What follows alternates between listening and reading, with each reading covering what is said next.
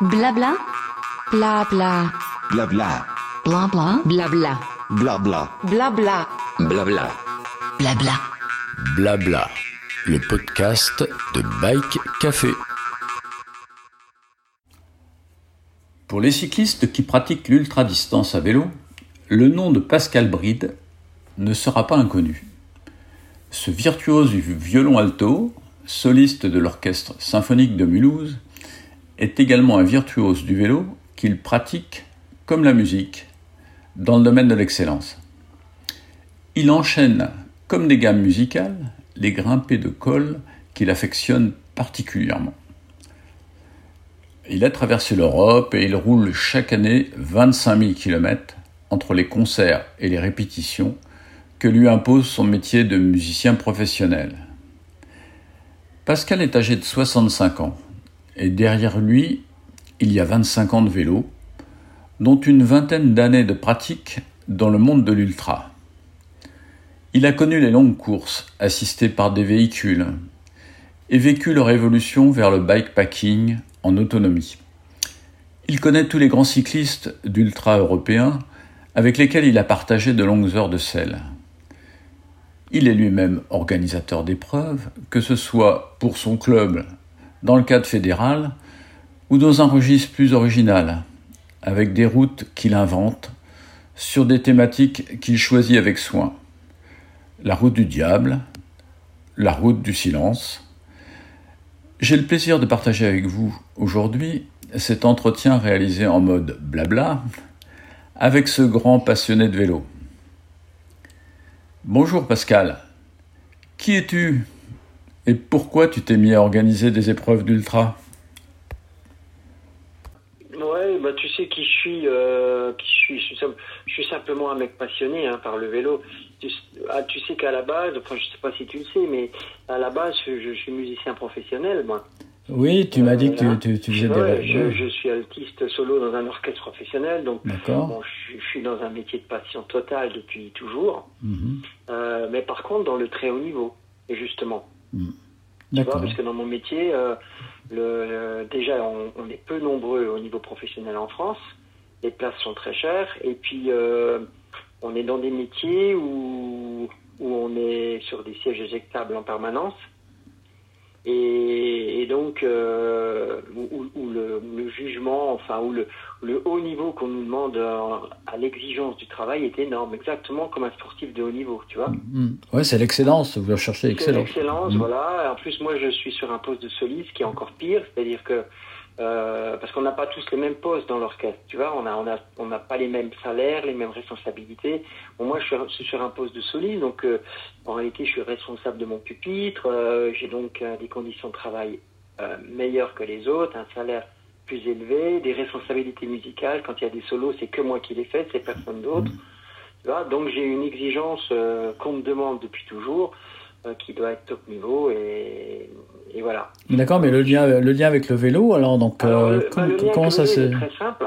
Il est très simple, c'est que ma pratique euh, cycliste, euh, moi j'ai commencé le vélo très tard, hein, vers 40 ans, parce que parce qu'avant je j'avais absolument pas le temps, comme tu disais, mmh. de, de, faire du sport, et puis ma vie était musicalement très, disons trop trop compliquée au niveau du timing pour faire du sport. Et puis après, c'est ma vie personnelle qui a changé, comme beaucoup de gens. Euh, bon, j'ai, tu vois, j'ai divorcé, j'ai pris du poids, je sais pas quoi. Enfin bon. Puis euh, voilà, j'ai mis le cul sur un vélo parce que j'avais besoin de prendre l'air. Euh, j'avais besoin de faire un peu autre chose, de sortir un peu de la musique, entre guillemets. Et puis voilà. Et puis j'ai pendant 15-20 ans, euh, bah, je me suis passionné pour le vélo, je suis rentré dans les cycles sportifs comme tout le monde, j'ai vu que j'avais certaines qualités euh, intrinsèques. Après, j'ai mis le pied à l'ultra distance, on va dire, parce que moi au départ, je faisais pas du tout de bikepacking. Hein. Mmh.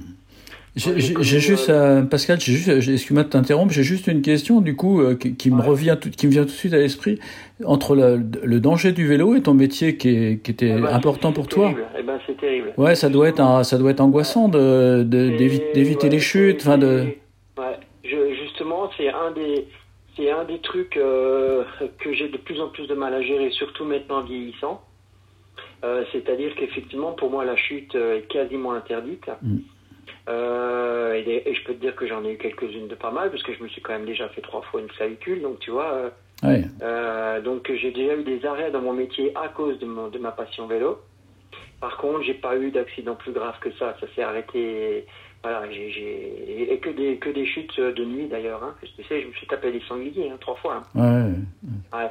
Donc effectivement, j'ai une approche de, de ma pratique vélo très pointue, euh, justement à cause de mon métier. Alors un peu par passion déformée, ce que je te disais, je, je suis un peu comme Jean-Yves. On est très proche à ce niveau-là. Je, je, je, je suis très pointu dans ma pratique à tous les niveaux, techniques, machin, parce que j'ai la passion de ça. Et en plus parce que je dois me préserver plus que les autres au niveau de mes mains, mes poignets. Mm. Tu vois Ouais, moi, ouais. c'est, moi, c'est, vraiment ma, voilà, moi, sans mes mains, sans mes poignets et même un peu mes épaules, euh, bah, je peux rien faire, tu vois. Donc, euh, j'ai eu une approche, euh, on va dire, des études posturales et, et de, la, de comment pratiquer le vélo en longue distance un peu plus, un peu plus affinée que les autres, parce que je dois me protéger au niveau de mon job, tu vois. Ah, c'est Alors, intéressant. euh, Mais, mais par contre, j'ai la même approche, c'est-à-dire que je suis passionné, euh, je me suis fait beaucoup conseiller au départ. Enfin, j'ai un chemin euh, sportif qui a commencé tard, mais qui est comment Qui est qui est très sur euh, sur la technicité, tu vois. Ouais, donc euh, moi je vois, je vois dans ce que tu me dis, enfin je- j'entrevois euh, une sorte de, de parallélisme, de, pa- Ouais. de parallèle avec ton avec ton Avec mon métier. avec ton, ouais. mé- ton métier de musicien qui passe aussi par euh, par des études, par des par Voilà, tout un tas de choses. Et Ouais. tout est tout est très proche en réalité, c'est-à-dire qu'en musique, comme sur le vélo, euh, tu passes des heures à faire des gammes, à t'entraîner, Mm. et puis après tu as le jour J où tu dois être à 100%, où ton Mm. mental doit être à 100%, et tout ça, ce sont des qualités que moi j'ai beaucoup développées naturellement dans mon métier et que je retrouve sur le vélo, tu vois. Donc, par exemple, euh, ben, je suis très solide dans la tête par rapport à, d'autres euh, à d'autres copains qui font du sport depuis longtemps parce que parce que j'ai appris depuis 20 ans à gérer le stress, à gérer la pression et que pour moi le vélo c'est c'est juste du plaisir et il n'y a pas de notion de il n'y a pas de notion de, de résultat, tu vois, Ouais. personne ne me juge. euh, euh, alors qu'en musique, euh, dès que je suis en concert, euh, j'ai l'épée de Damoclès sur la tête, euh, j'ai des jugements en permanence. Si je fais une connerie, euh, ben, je la répare pas. Mm. Enfin, tu vois, c'est. Ouais, il n'y a, pas de retour arrière. hein. Voilà, il n'y a pas de retour en arrière, c'est c'est l'instant T, tu dois être au top niveau au moment machin, au moment précis. Mais par contre, au niveau de, des entraînements, de, des émotions, tu vois, des émotions que ça procure, c'est il y a beaucoup de parallèles entre mon métier professionnel et ma pratique euh, ultra distance, Ah enfin longue c'est- distance, on va c'est- dire. Ouais, c'est sûr que ça élève l'âme. Enfin, l'ultra, euh, l'endurance, moi je l'en ai fait en course à pied Ouais. plus, plus qu'en vélo, mais c'est vrai que ça permet euh, de, de- de distancier un petit peu de, toute cette lourdeur du, du quotidien et, Ouais. et, et du coup on se sent un peu sur un nuage par moment. C'est planant ça. quoi. Alors moi, j'ai- je trouve que par rapport à beaucoup de beaucoup d'autres euh, d'autres copains, j'ai, la chance d'avoir un métier qui, est- extraordinaire. Enfin, je veux dire, tu vois, moi, j'ai pas beaucoup de lourdeur. Si tu, comme tu disais, pour employer ton mot, j'ai pas beaucoup de lourdeur de travail. J'ai toujours l'impression que je suis dans un métier euh, euh, ouais, de passion, mais où j'ai où j'ai des échanges en, en permanence et et voilà, tu vois. Donc, si tu veux, le, le, le vélo ou la pratique sportive, parce que avant je faisais pas du tout de vélo, mais je faisais d'autres sports. Et, et le vélo me permet juste euh, de faire autre chose, de voir autre chose, de rencontrer d'autres gens, etc. Tu vois. Et donc tu as voulu partager parce que alors, euh, donc Voilà, euh, tu, es c'est de- ça. tu es devenu organisateur et je vois tout à fait la logique de tout ça. Du coup, euh, dans, au travers de ta première explication et ta seconde, euh, donc dans la troisième finalement, euh, on organise un peu comme euh, comme un chef d'orchestre. Je prends je prends cette comparaison. Excuse-moi d'être Ouais, de rester dans le monde de la musique.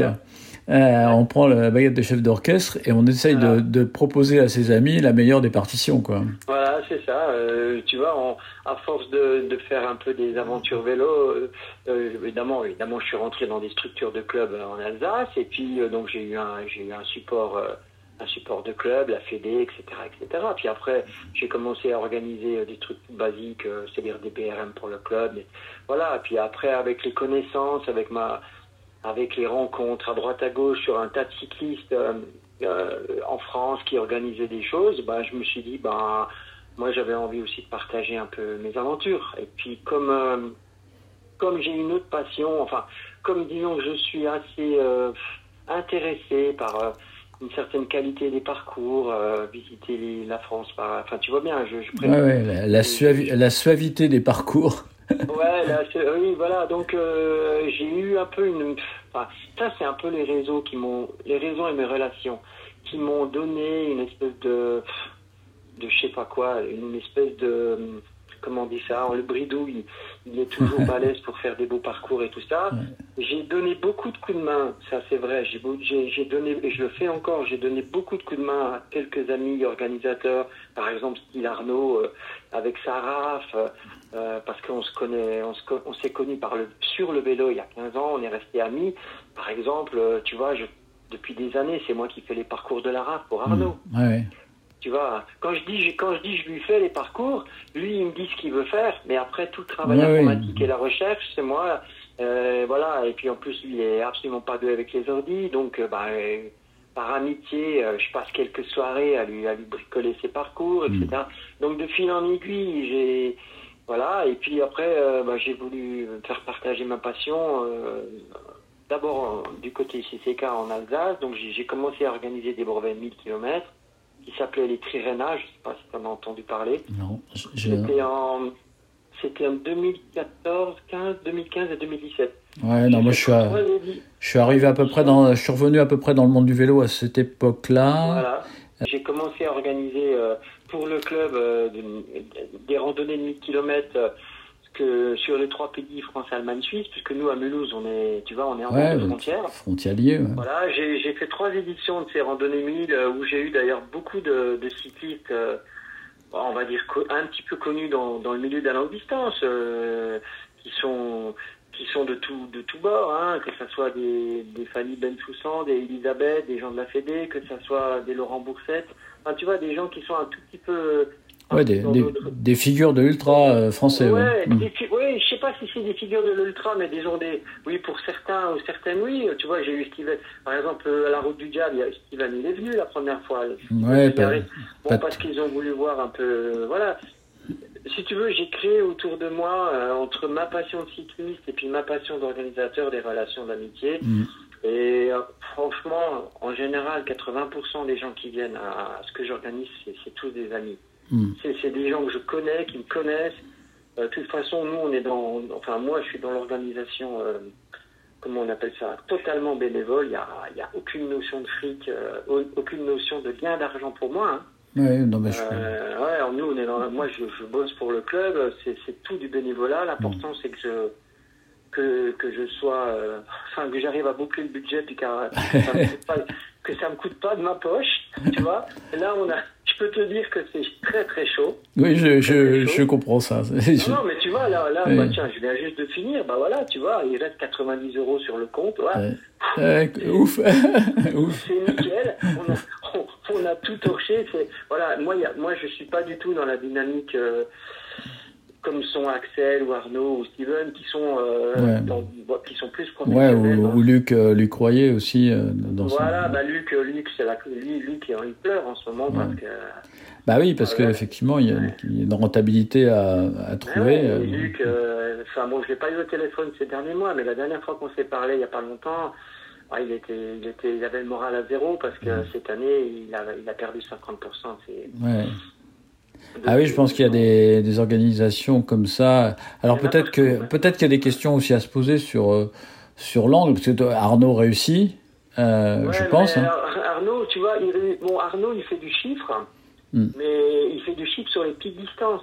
Oui, oui, bah justement, il y a peut-être il y a peut-être des formules d'approche justement de l'ultra, parce que tu peux pas du jour au lendemain, comme tu, tu, tu, tu, le faisais remarquer tout à l'heure, il y a beaucoup de jeunes qui viennent, mais beaucoup ne finissent pas. Pour quelle raison Pour quelle raison Toi, c'est eh ben, voilà. Il faut peut-être leur donner un tremplin, peut-être toi avoir. Là, là, moi, moi, moi, je suis assez tranchant sur cette, euh, enfin tranchant. Je suis assez catégorique sur le pourquoi. Euh, enfin, je trouve qu'il y a très peu de. on a beaucoup de DNF maintenant sur. Même moi, tu vois, même là sur ma route du silence, euh, malgré que je connaissais quasiment, je te dis 80% du plateau, Mm. j'ai quand même moi, j'ai quand même été vachement surpris du nombre d'abandons.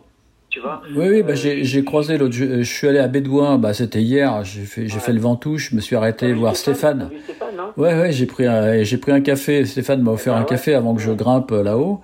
et euh, et donc il m'a dit bah oui, j'ai pas été jusqu'au bout euh, parce que j'étais fatigué, machin. Il, me restait 100 km et déjà j'ai bâché. il aurait pu finir. Il a bifurqué à Mâcon parce que ses parents habitaient là-bas. Voilà, c'est ça. et, puis bon, c'est vrai que bon, je comprends. Bon, je pense qu'il a autre chose dans la tête en ce moment parce que son, enfin c'est pareil, son, son business à lui c'est. Ah, c'est dur, dur, hein. Ça, ça, ça prend lui aussi, il a besoin de rentabilité, de vivre. Bien sûr, bien sûr. Mais bon, tu vois, le cas de Stéphane, bon, par contre, il fait pas partie de ces gars qui, qui sont pas prêts au départ, tu vois. Ouais, lui, ça va. Pour, des, pour des raisons X ou Y, euh, ils tapent la fin. Mais par contre, euh, par contre, il y a, y a, y a et à la rap, c'était, c'était exactement pareil, puisqu'à la rap, moi, j'ai donné un coup de main à l'organisation, donc j'ai vu les trucs de, d'Arnaud de l'intérieur, hmm. et c'est, c'est hallucinant. Euh, tu, tu as maintenant 30%, euh, je dirais. Tu as 30% des cyclistes qui, qui s'inscrivent sur ces aventures qui ne sont ni préparés physiquement ni préparés techniquement mm. pour, pour, finir, pour franchir la ligne.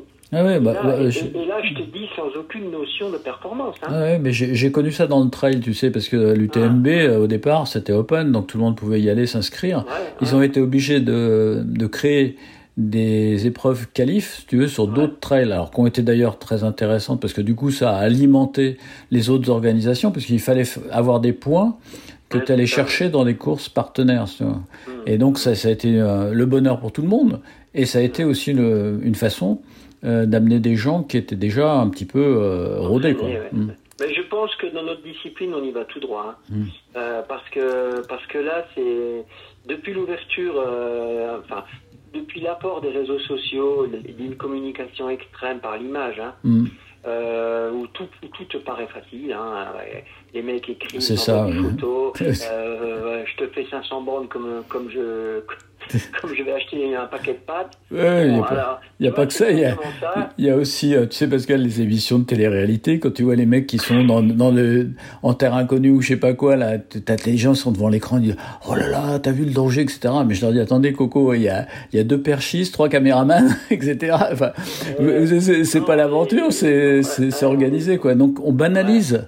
Ouais, on, banalise tout. On banalise tout. une société où tout est facile, tout est, ah. tout est, je sais pas quoi, et donc les, les bah, au niveau du vélo, on, on, voilà, il y, y, a des conséquences et effectivement, 30% des gens sont absolument pas du tout, enfin c'est impossible qu'ils passent la ligne, quoi. Et donc, voilà, donc ça déchante beaucoup. Mm. Et, et, comme ils ont, comme c'est pas un problème de fric, et ben voilà. Mm. Alors bon.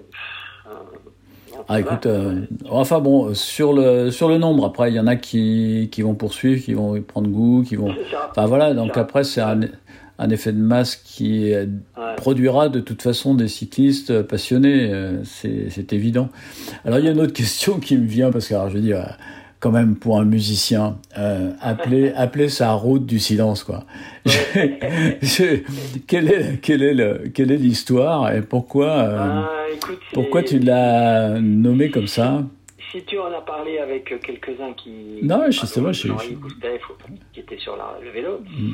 Bon ben voilà ça c'était la qualité de mon parcours. Disons que je leur ai proposé un parcours euh, plutôt calme hein, pour pas dire autre chose très bucolique, euh, euh, beaucoup de routes tranquilles euh, où, ils ont eu tout le temps justement de voilà de réfléchir à un tas de choses et de vivre leur leur, aventure avec un maximum de de, de, de, quiétude.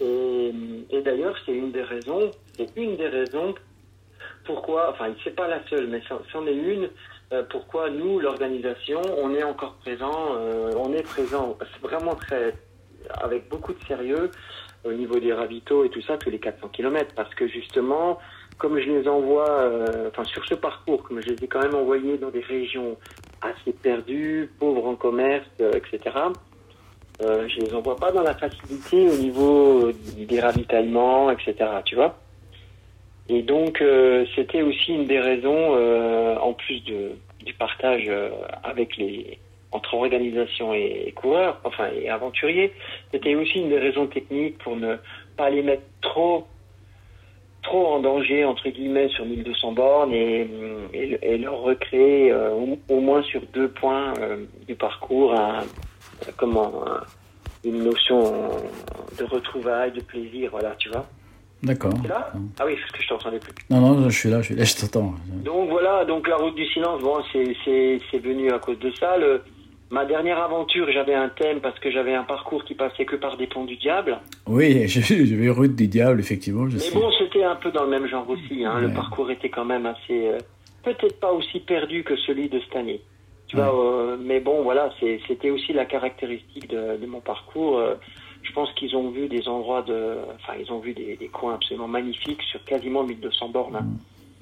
Comme c'est, comme moi, je reconnais pratiquement entièrement mes parcours à vélo, ben voilà, il n'y a pas de surprise, quoi. Maintenant, j'ai enfin, une dernière question, mais enfin, on peut continuer à parler encore. Mais euh, donc, euh, comment tu vois l'avenir et le développement de l'ultra? Parce qu'effectivement, on voit, on a, t'en parlé largement. euh, Arnaud développe des concepts qui qui viennent s'ajouter un peu aux grandes épreuves qui existaient autrefois, organisées par la FF Vélo, mais qui existeront toujours, euh, où il y a des diagonales, il y a des choses comme ça qui étaient qui préexistaient. Euh, Paris-Brest-Paris, évidemment, qui est la course euh, de référence et la plus ancienne. Euh, comment tu vois le développement de, de l'ultra euh, en termes d'organisation, enfin avec ta casquette d'organisateur? Ouais, et ben, Parce que les, ça devient, enfin, la- ma- je poursuis ma question parce que je vais la préciser sur les côtés un petit peu euh, autorisation euh, d'utiliser le territoire pour faire ce genre de choses, parce que je pense que c'est complexe. même de plus en plus compliqué. Moi, je trouve qu'il y a déjà, un- moi, je trouve qu'il y a déjà un, il y a déjà un vrai problème de fond qui n'existait pas il y, a, il y a 10 ans ou il y a 15 ans. Parce qu'il y a 15 ans, il y avait que les randonnées, ce que j'appelle, ce que, ce qu'organisait la FF, les, les fédérations, que ce soit la FFC ou FFCT ou FFGT, enfin bon, il y avait donc que, que les brevets, les randonnées, euh, les Paris-Brest-Paris, les diagonales, tout ce que tu as dit. Et on, et on ne parlait pas du mot ultra-distance en réalité. Oui, c'est ça, c'est un mot moderne, ça. C'est un mot moderne qui veut tout et rien dire d'ailleurs. Ouais. Enfin, à mon, à mon sens d'ailleurs, le nombre de débats qu'il y a sur, sur Facebook ou Insta, ah non, parce qu'Insta, il n'y a que des images. Mais dès, dès que tu as des gens qui causent, c'est toujours l'éternelle question. C'est quoi l'ultra-distance et, et c'est quoi la différence entre longue Ouais, distance où est, le, où est le curseur? Voilà, où est le curseur? Alors, tu vois, par exemple, moi, j'ai pas du tout, enfin, je sais pas, moi, j'ai une vision un, un peu différente. Euh, pour moi, le, le, la longue distance existe effectivement depuis super longtemps. Euh, les, les Paris-Brest, et les PRM, les, les diagonales, etc., euh, en, en attestent encore maintenant. Et, et donc, il y a une espèce de, je sais pas, de mode ou je sais pas quoi, ou de trust euh, de pouvoir qui arrive euh, avec justement certains organisateurs qui, qui, qui, qui balancent ce mot-là, ultra-distance, et qui organisent finalement euh, pratiquement la même chose. Tu vois Mais plus cher, Euh, mais plus cher. Ouais, plus cher, plus cher, mais, mais, mais, mais avec des classements. Tu vois, le problème, il est là. Le Ouais. problème, il est là, c'est que C'est ça, il y, a ouais. une, il y a une espèce d'hypocrisie totale où moi je suis, je sais pas bien où me fourrer d'ailleurs. Des fois j'ai du mal à, à comprendre et à réagir, par exemple. Et dans les deux sens, par exemple, tu prends un Paris-Brest-Paris, un PBP. Au départ, un PBP, si tu lis le règlement et la fédération, c'est un BRM. Hmm. C'est comme, c'est un brevet. Dans un brevet, il n'y a pas de notion de classement. Ah, il y a toujours eu du classement, parce que moi, dans les années Eh ben, 70, je peux eh dire, ben j'ai-. Eh ben, tu vois, Ça a toujours existé. Attends, moi j'avais un, un copain qui les faisait et qui arrivait dans les cinq premiers, c'était le seul non, Voilà, assi- c'est ça. le seul non assisté. Et quand il, quand avait des problèmes et qu'il s'approchait d'une voiture, personne l'aidait. Enfin, toi, il n'y avait aucune fraternité. il me racontait des trucs, mais j'étais halluciné, quoi. Le mec, il me dit, mais moi, il dit, j'étais, j'avais mes boyaux, etc. Et je, je suivais les mecs de tête. Ils étaient avec des bagnoles, ils avaient des roues, quoi. C'est ça. Ils avaient des là, roues. il y a- Là, il y a- y un truc qui, qui, qui, est, qui est pas clair. Euh, ouais. si tu veux, un- un- un- quand tu prends, euh, quand tu es organisateur et que tu ouvres le, le règlement des brevets randonneurs mondiaux, putain, c'est marqué en toutes lettres. Tu lis tous les règlements. Mm. Euh, c'est clair. Il y a aucun, il, y a- il devrait y avoir aucune voiture assistante sur un PBP et au- aucune notion de classement. Mm. Tu vois, juste des barrières horaires. Ouais. En réalité, sur un PBP, c'est pas vrai. Tout le monde te dit, la, la première réflexion d'un Ouais. quand il va à PBP, il te dit je l'ai fait en 50 heures, je l'ai Ouais, fait en c'est- 60 heures, Ouais, c'est ça. euh, je suis Ouais. 15e, 50, tu vois, tu, tu connais ça. Ex- Exactement, je connais ça et c'est ça aussi, ça me choque comme toi. Et il y a Et des alors, y a camping-cars avec des ravitaux, il y a des trucs. Euh, oui, toi, ils, ils ont mis au point, les, les mecs devant, ils ont des voitures assistance avec des éclairages. Bon, alors, c'est tout juste, ils n'ont pas des kinés, des masseurs et tout. Enfin, alors du côté de la Fédé, t'as ça, qui, qui, qui, grâce au PBP, donc c'est c'est un peu un anachronisme avec la réalité de, leur- de leur propre règlement, parce que c'est eux qui, qui les ont été.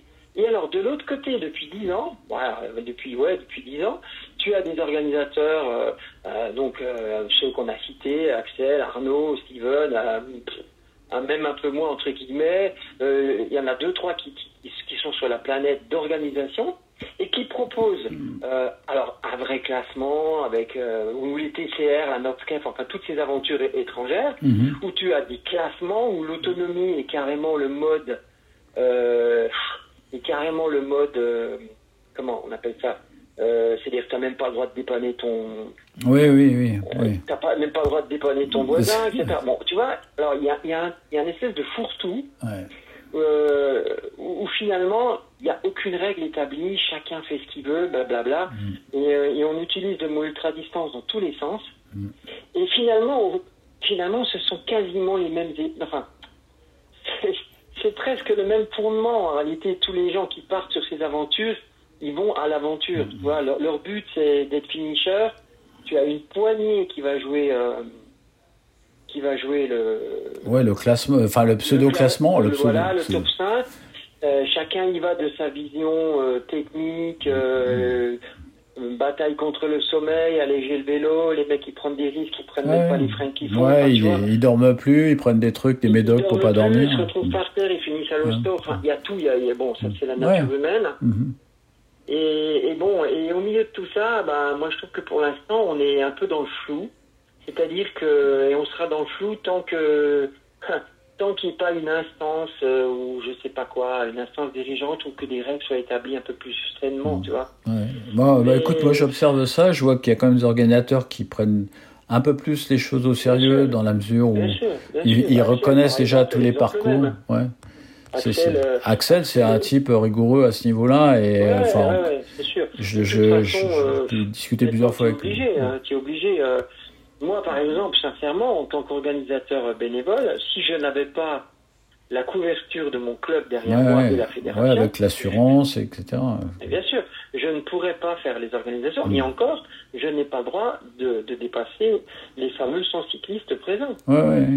Parce Ouais. qu'à partir du moment où tu dépasses 100 bonhommes, Ouais, il euh, faut tu la- as toutes les déclarations en préfecture, c'est un Préfecture, autre euh, toutes les, villes traversées, etc. Enfin, t'en finis pas. le parcours. Alors en plus, quand tu, si jamais tu fais un parcours libre, tu vois, c'est un truc de dingue. Ouais. Vois Donc finalement, tout le monde, enfin moi, pour moi, hein, de ce que je connais, pour moi, tout le monde est un peu hors norme. Mm. Au niveau des, des organisateurs, euh, très peu sont dans les clous. Mm. Euh, alors là, tu peux prendre les assurances privées. hein, moi, je fait. hein. Il y a deux ans, à la route du diable, tu sais, on était en plein Covid. hein. Ouais, ouais. Donc la Fédé avait retiré ses billes au niveau des, des. Oui, oui, même un peu rapidement, j'ai trouvé. Oh, putain, moi, je, bon, alors moi j'ai réussi, mais moi je, je peux te dire que ça m'a coûté un bonbon parce que j'ai dû contacter un, organisme d'assurance privée. J'ai pris une assurance privée pour les 100 mecs, moi j'en avais Mm. 90, et tu payes. euh, Ouais, c'est pas le même, jours, pas le même prix euh, que la Fédé, ouais, c'est sûr.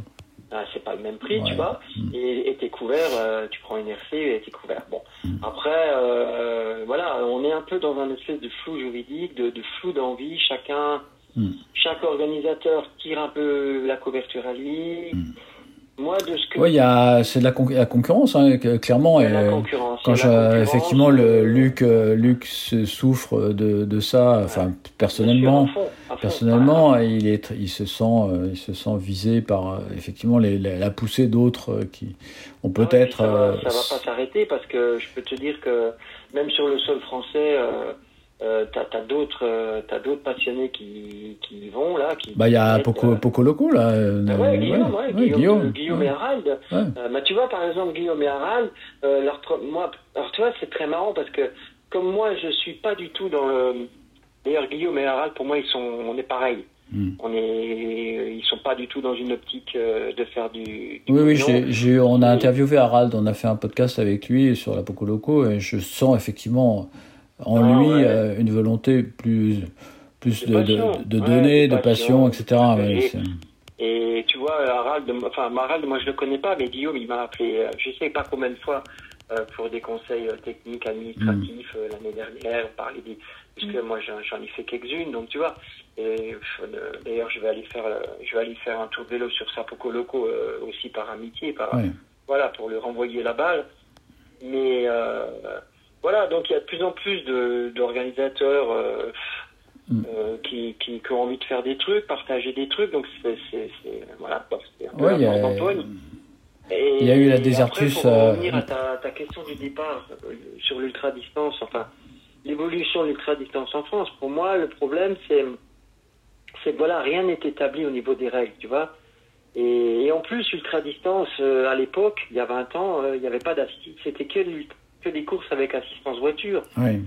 On parlait pas du tout. euh, moi, j'ai commencé la longue distance, la pratique vélo longue, euh, par ça. J'ai- je- je- je- et il y Ah, avait ce qui rien a, en France. ce qui a changé beaucoup, euh, ce qui a changé beaucoup la donne, Pascal, c'est aussi euh, le GPS. C'est en fait la, le GPS, le GPS, il a- il a amené, si tu veux, ce fil d'Ariane électronique sûr, qui voilà, était compliqué à organiser pour les organisateurs, où les gens se perdaient avec les cartes, etc. Ou la Ouais. mise en place de signaleurs qui était très compliqué. Donc ça, a Mais permis de- quand on faisait des quand on faisait des courses avec assistance euh, euh, en Europe, euh, moi je suis allé plusieurs fois en Slovénie, en Italie, en Autriche. Je peux te dire qu'on on, on galérait à l'époque. Hein, ouais, j'imagine.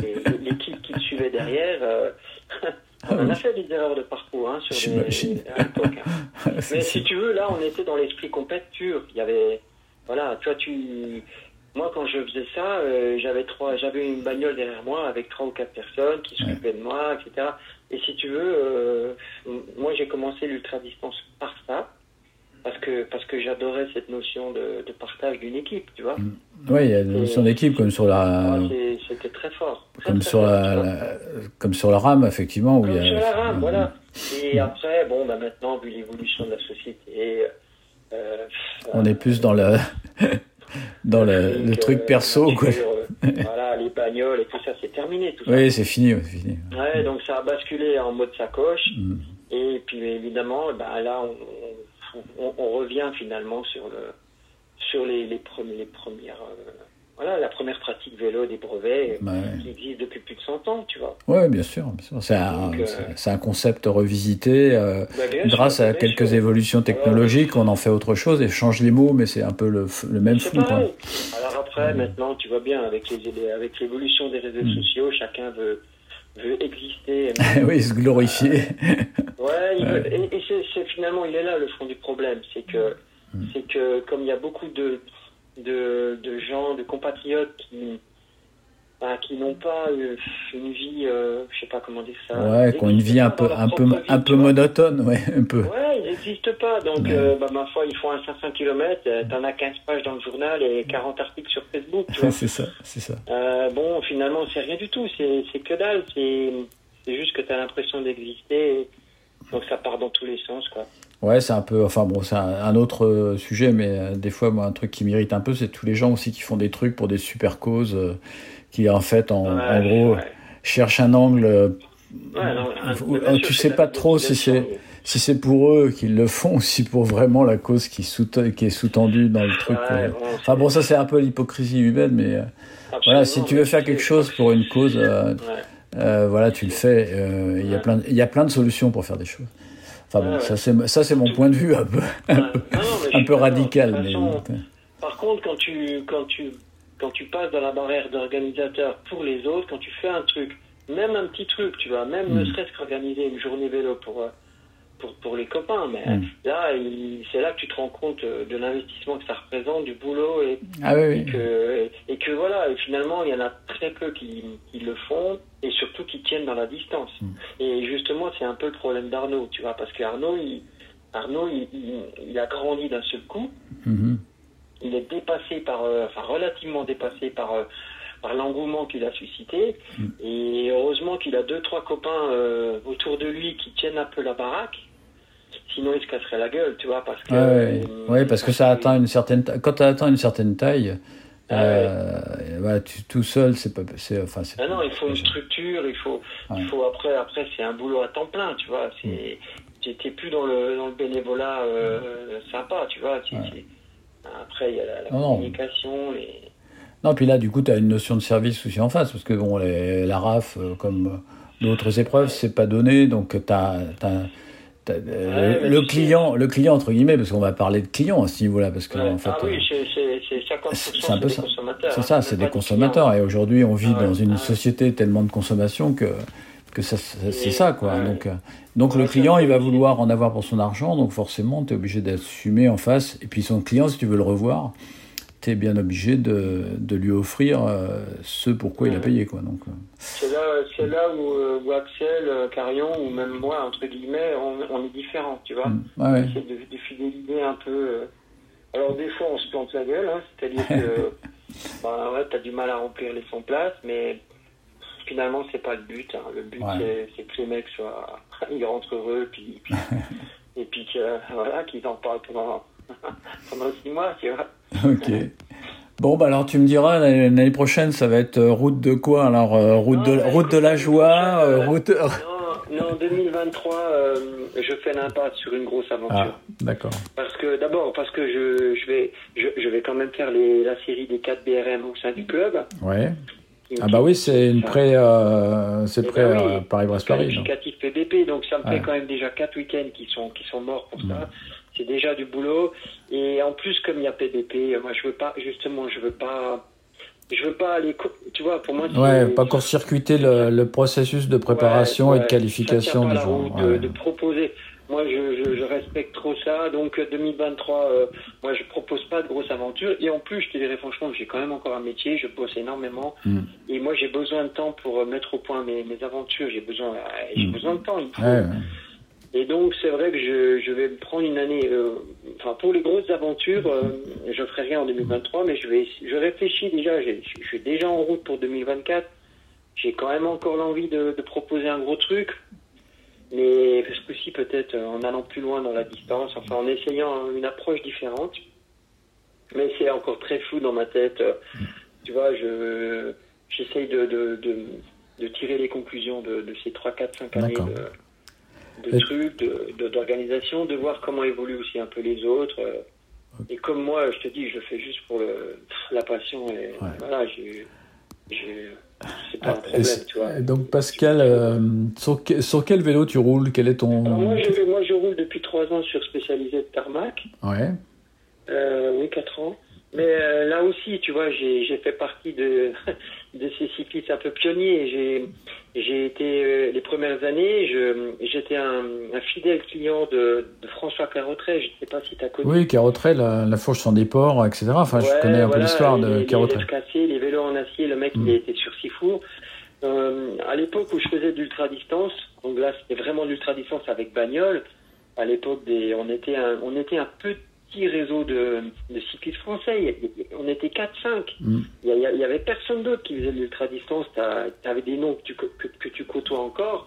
Dominique Briand faisait partie de ces Mhm. gars-là. Hugues Gricot, je sais pas si tu as connu. Hugues Gricot, c'était un mec qui, qui c'était un mec qui gagnait tout le temps les, les grands trophées en cyclosportif. Tu sais, les, les classements. euh, Ouais, les cyclosports de... de- Ouais, c'était un gars qui, bon, qui était beaucoup plus jeune que moi, hein, mais voilà, et c'est un gars qui, qui a commencé la, longue, la, la pratique de l'ultra-distance en France. Si tu tapes dans les, dans les bars, tu, tu vas le retrouver. Et hum, il y avait, il y avait Jean-Marc Vélez aussi à l'époque, c'est le seul, un des premiers Français qui a gagné la rame. Il y avait Philippe Balland. Enfin, tu vois, on était 6-7 Français comme ça, entre 30 et 50 ans. Moi, j'étais un des plus vieux à l'époque avec Dominique. Et. Et donc, vous, étiez sur, vous rouliez sur des dans- t- tous là Alors ouais, Ulrico et moi, on a roulé pendant 3-4 ans sur des vélos en acier sur mesure depuis Ouais. retrait. Avec des fourches sans déport, donc tu... tu... Ouais, ouais, ouais. Avec des... Moi, j'étais en route 650 avec euh, cadre déporté, fou- euh, fourche avant sans, sans déport Ouais. et, et très avant-gardiste au niveau de... Bah, c'est, ouais, c'est Jean-Lin Sprit euh, que je connais bien, qui travaille un petit bah, peu. Jean-Lin, bah, alors Jean-Lin, Ouais. on se connaît bien aussi. Ouais. Oh là là, on en passe des heures. Ah oui, bah, avec Jean-Lin, oui, c'est sûr que. il, est, euh, La parole, il est pire que moi. Ouais, ouais, il est, il est passionné. hein. Donc il, il est il nous fait quelques, euh, il nous fait quelques articles d'ailleurs pour Bike Café. Oui, en- mais je sais, euh, on- tu parles. alors là, je peux te dire, quand, quand, Julien, quand vous avez fait les articles sur les tests de, de, de pneumatiques, Parce que tu sais que moi, je suis encore, euh, je roule encore en boyau. Je suis un des rares encore à. Ah ouais, ouais. Ah bah moi je roule en boyau sur mon sur mon Ouais. fixie euh, sur mon fixie des années 80 que j'ai un vélo de piste. mais- Je- Bon, euh, mais ça va être fini, je crois. Ça va être fini. Et je suis pas encore passé au disque, tu vois. J'ai, Non mais attends, le boyau c'est excellent. encore- Enfin la, la souplesse du boyau c'est enfin c'est remarquable. Écoute, j'ai, beaucoup de mal à, à changer. Hein. Bon, je pense que l'année prochaine, ça va être fini. Ouais, enfin tu vas tu vas essayer un jour le tubeless, tu verras c'est pas mal. Déjà testé, j'ai essayé, mais je suis pas encore passé. euh, tu vois, j'ai pas encore franchi le pas de tout. Alors moi j'ai découvert le, le TPU euh, donc euh, avec bonheur sur Ouais. des pneus des pneus Vittoria qui viennent de sortir là, avec des carcasses en nylon et du Ah coup j'ai j'ai retrouvé un confort assez Ah assez remarquable avec des, des chambres TPU qui tiennent la route parce qu'au départ ça pétait de partout ces chambres étaient très étaient décriées et, et finalement leur légèreté toi j'ai des j'ai des pneus euh, de, de 26 qui font euh, 230 grammes avec la avec la chambre donc c'est ouais, c'est pas lourd. c'est pas lourd, c'est pas lourd. Et Ouais. ça fait un moment que je roule avec là. Et sur nos routes du Vaucluse un peu un peu granuleuses, ça ça, ça marche très bien. Bah Alors, écoute, vois, euh, au, niveau, au des vélos, j'ai, j'ai fait un peu la même démarche que pour le reste. J'ai un peu testé tout. J'ai, j'ai, j'ai- mon premier vélo, c'était un vélo assis sur mesure parce que, parce que j'ai rencontré un cadreur qui était dans, dans la région d'Alsace. Et voilà.